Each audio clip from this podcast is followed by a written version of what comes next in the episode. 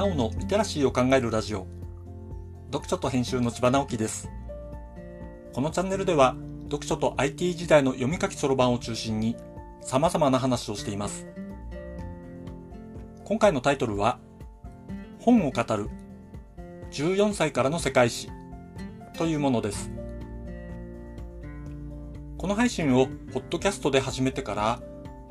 面白そうな音声配信を検索して聞くようになりました。その中で古典ラジオというのがとても流行っているというのを知り、ハマってまとめて聞いたりしています。学生の頃、歴史という科目にはあまり興味がありませんでした。今考えると、教科としての歴史に面白みを感じなかったということなのかなと思います。なので、勉強としての歴史はあまり真面目にやらなかったし、得意でもなかったのですが、歴史そのものに対する興味がなかったかというと、そんなことはなかったようです。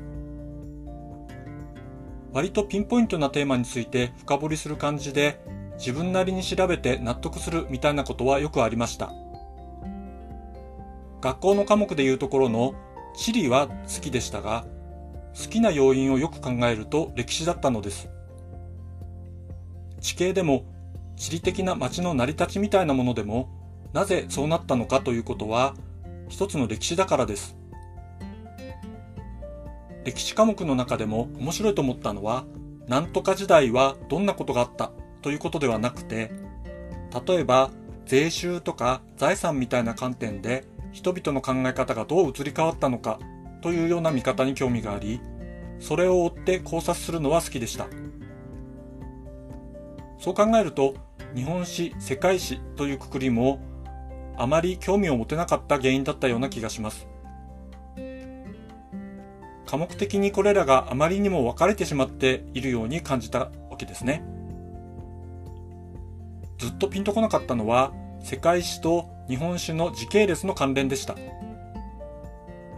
人によっては年号で関連を並べ直すことができるのかもしれませんが、僕は絶対的な年号ではなくて、人々の考え方の変化を時系列として覚えている感じなので、全く違う系列を混ぜて並べ直すことができなかったのです。そんな認識で長いこと過ごしてきましたが、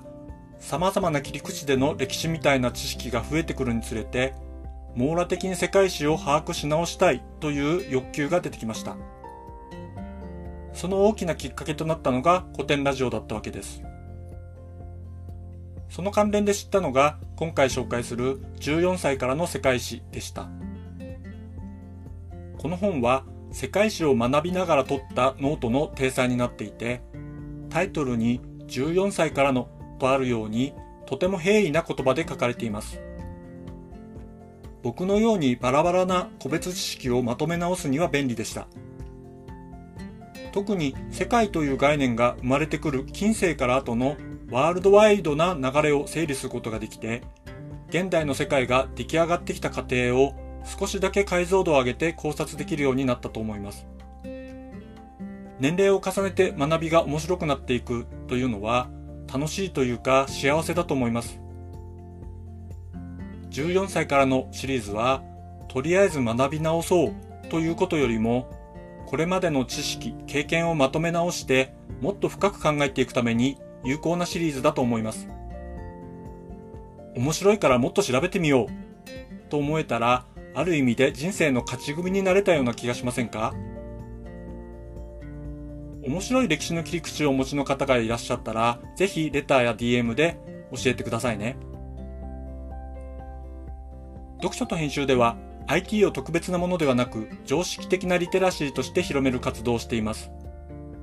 詳しい内容については概要欄のリンクから、または読書と編集と検索して猫がトップページに出てくるホームページをご覧ください。この配信の書き起こしをノートで連載しています。概要欄にリンクがありますので、フォローいただけると嬉しいです。今日もワクワクする日でありますように。千葉直樹でした。ではまた。